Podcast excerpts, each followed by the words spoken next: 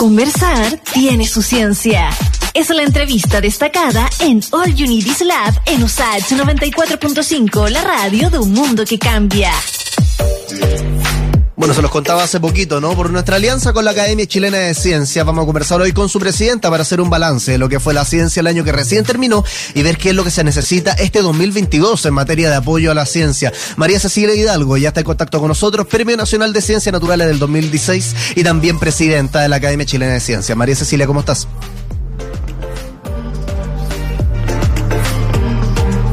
María Cecilia, ¿me escuchas?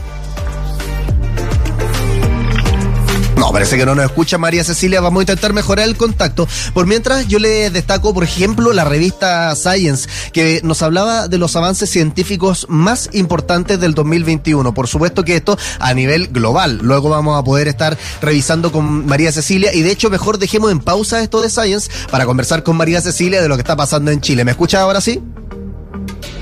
Ahora sí, perfecto. Muchas gracias. Genial, María Cecilia. Oye, hagamos un balance, ¿no? Porque yo iba a empezar a leer algunas de las cuestiones más importantes que destacó la, la, revista Science, que, por ejemplo, tienen que ver con el desarrollo de medicamentos, entre otras cosas. Pero, ¿qué destacarías tú como lo principal que se avanzó en ciencia acá en Chile? Bueno, yo creo que lo más importante ha sido el extraordinario manejo positivo, digamos, de las vacunas porque tenemos una, una gran proporción de nuestra población vacunada con dos o tres dosis. Entonces, eso ha puesto a Chile como los países que más han avanzado en vacunación de su población. Mm.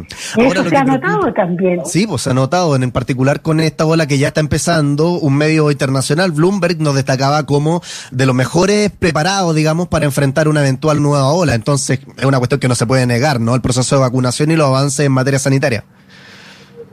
Exactamente.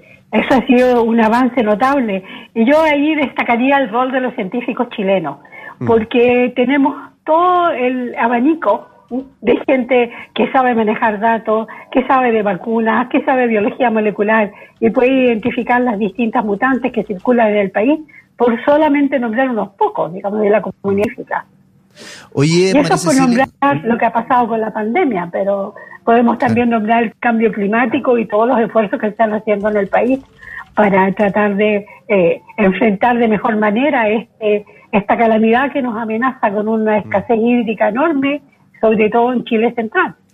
Bueno, y también haciendo un balance de lo que fue el año pasado, dos personas con las que conversamos acá en el Unity Lab en su respectivo momento fueron los premios nacionales del 2021. No sé, es uno de los puntos más importantes para lo que es conocimiento a nivel nacional. Mónica Rubio, sin ir más lejos, en ciencias exactas, astrónoma, y Nolfa Ibáñez, por el lado de la educación. Ajá, exactamente. Sí. Cuando hablamos de ciencia, a mí siempre Sí, cuando hablamos de ciencia, a mí siempre me interesa eh, destacar el vínculo que la educación y la ciencia, porque nosotros tenemos que fomentar pensamiento crítico en los niños desde muy pequeños. Mm. Entonces, tenemos que reforzar mucho la formación científica de los niños, incluso desde eh, el kindergarten y antes, en, mm. en, los jardines, que aprendan a mirar el entorno con ojos críticos y de hecho, eh, así como otra cuestión que está vinculada también con la Academia Chilena de Ciencias, es la premiación que recibió eh, Laura Pérez, también astrónoma chilena, que en este caso fue premiada por la Academia Mundial de Ciencias, pero que ya había sido reconocida también el 2020 con el Premio de Excelencia Científica Alina Gutiérrez. Entonces, harta eh, buenas luces y destacan las mujeres en el tema de la ciencia. Sí, eso es algo que a mí me toca muy de cerca porque eh, me interesa mucho impulsar el talento de las mujeres. Mm. Que, o sea, no se entiende porque hay mucho menos mujeres en ciencia que hombres, sobre todo en las disciplinas más duras, digamos, de la ciencia exacta, cuando yo estoy convencida que el talento no tiene que ver con el género, o sea, los hombres y las mujeres pueden ser tanto eh, o más talentosos, digamos, talentosos y no está ligado a si tienen el, el cromosoma Y o no, digamos. El talento no está asociado al género. Para nada. Eh, y una de las cuestiones importantes también para poder desarrollar el, el, el talento nacional es eh, el presupuesto que se le asigna a la ciencia también. Yo creo que eso, no sé si comparten la idea, es uno de los principales desafíos para el 2022. Por ejemplo, desde el Ministerio de Ciencia se informó que el presupuesto va a caer en un 1,9% con la salvedad de que se va a potenciar algo que se había dejado un poquito de lado antes, ¿no? Que son las becas Chile. ¿Cuál es el balance que tú haces de los desafíos para el 2022 considerando esta baja en el financiamiento? Bueno, el, yo he sido muy crítica, muy, muy crítica a lo largo de estos años de la falta de convencimiento de nuestras autoridades de lo importante que es invertir en ciencia, tecnología e innovación para el país.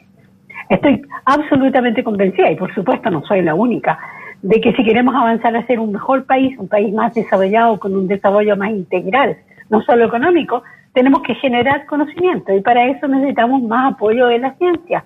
Fíjate que el hecho de que nuestro país invierta, el, gobierno chileno, un 0,2% del PIB en ciencia es realmente un escándalo, porque eh, con un poquito más podríamos hacer tanto. Tenemos tanta gente joven que se ha formado tanto en Chile como en el extranjero que quiere entrar al sistema y el sistema como está tan apretado el presupuesto es muy competitivo y mucha gente con proyectos excelentes queda fuera. Fíjate que la directora de ANIDIA el año pasado, Aisén Echeverry, dijo que habían quedado sin financiar 400 proyectos de fondos irregulares que estaban calificados como muy buenos. Y eso porque el presupuesto no da. María Cecilia, e incluso tiene que ver también con el tema de los presupuestos, algo que podría cambiar, no sé qué esperanza o, deseos tienes tú para el nuevo gobierno, ¿no? Que parte en marzo. ¿Qué mensaje le, darías tú al presidente electo, Gabriel Boric, y también a su eventual nuevo gabinete que ya se está definiendo y la próxima semana tendríamos un nuevo ministro de Ciencias que asumirá en marzo? ¿Qué esperas del nuevo gobierno?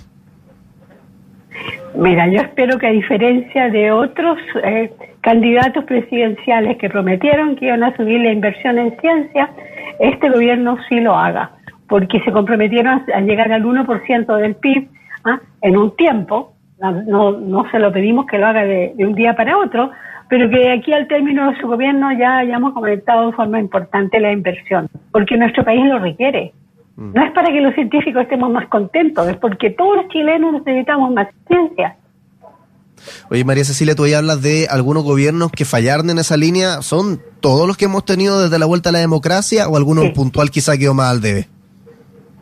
Mira, yo, yo siempre destaco eh, lo importante que fue eh, el apoyo que le dio Eduardo Frei, Luis Tagle en su gobierno a la ciencia, porque creó programas nuevos, que eh, redundaron, digamos, en, generar ciencia asociativa, que ha sido muy, muy positiva para el país, porque por, con recursos, mira, eh, tú puedes financiar un, un, instituto milenio o un centro FONDAP con recursos eh, que financian a varios investigadores, muchos investigadores asociados, mucha gente en formación, Estamos hablando de grupos de 100, 150 hasta 200 personas con un presupuesto que en Estados Unidos lo tiene un solo investigador, un millón de dólares al año.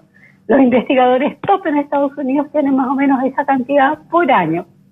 Entonces ha sido una gran cosa que se impulsó en el gobierno de Frey, pero después Lagos en su gobierno prometió subir al 1%, no se hizo, lo mismo pasó con Bachelet y lo mismo pasó con Piñera. Seguimos estancados en una inversión que yo, digo, y, lo digo con, con mucha convicción, que a, mi parecer es vergonzosa. Mm. ¿Cómo un país como el nuestro puede invertir tan poco en ciencia? Bueno, ¿qué pasa con el litio también, no? O sea, estamos a la vuelta de la esquina de una cuestión que yo he visto como la academia también le está tratando de poner freno, pero es un buque que parece que, que va sin parar. O sea, el destino ya es que el litio no quede en manos de nacionales. Es una cuestión bastante preocupante según lo he escuchado varios científicos. Sí, por supuesto que es preocupante, pero todo eso tiene que ver con una visión, te fijas tú. ¿A quién pertenecen los recursos naturales? ¿Pertenecen a algunos pocos o pertenecen a todos los ciudadanos del país, como Codelco, por ejemplo. Ese es un ejemplo que tú ves lo que, lo que ha reeditado en, términos de financiamiento para, para Chile.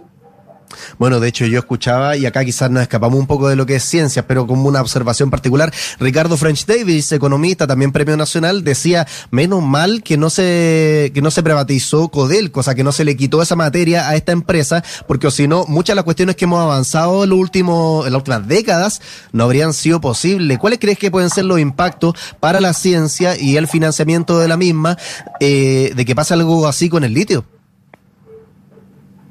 Bueno, yo espero que, esta, que esto se postergue y pueda tomar la decisión el nuevo gobierno. ¿ah? Mm. Me parece bastante improcedente que cuando tú ya estás a punto a, tres meses de dejar el gobierno, o menos, dos meses y días, eh, estés tomando estas decisiones que son tan importantes para el destino de todo el país. ¿Es irresponsable? Deberían dejarlo en manos del... Eh, yo no sé si decirlo irresponsable o oportunista o lo que tú quieras llamarlo, pero a mí me parece inadecuado. Esa es la palabra que sería. Inadecuado. Ah, deberían esperar que la decisión la tome el nuevo gobierno. Exacto, o sea, le ponen más fichas al nuevo gobierno, por lo menos en lo que significa el manejo de los recursos naturales y el financiamiento de la ciencia. Hay esperanza. Exacto. Exacto. Bueno, la esperanza nunca muere, dicen por ahí, ¿no? Claro, aunque a veces las conversaciones siempre sean, o los balances siempre sean más bien negativos, pero acá te veo o te noto, corrígeme si me equivoco, que ves este 2022, en particular el gobierno que viene, con buen ojo, por lo menos le da el beneficio a la duda. Exactamente, exactamente. Sí le doy el beneficio de la duda.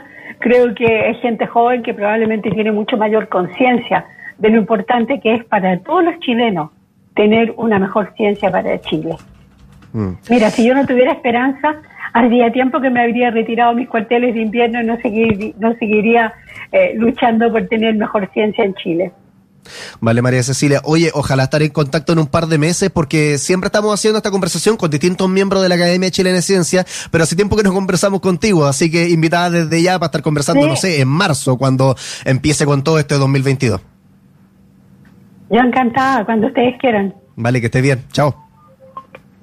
Igualmente, cuídense.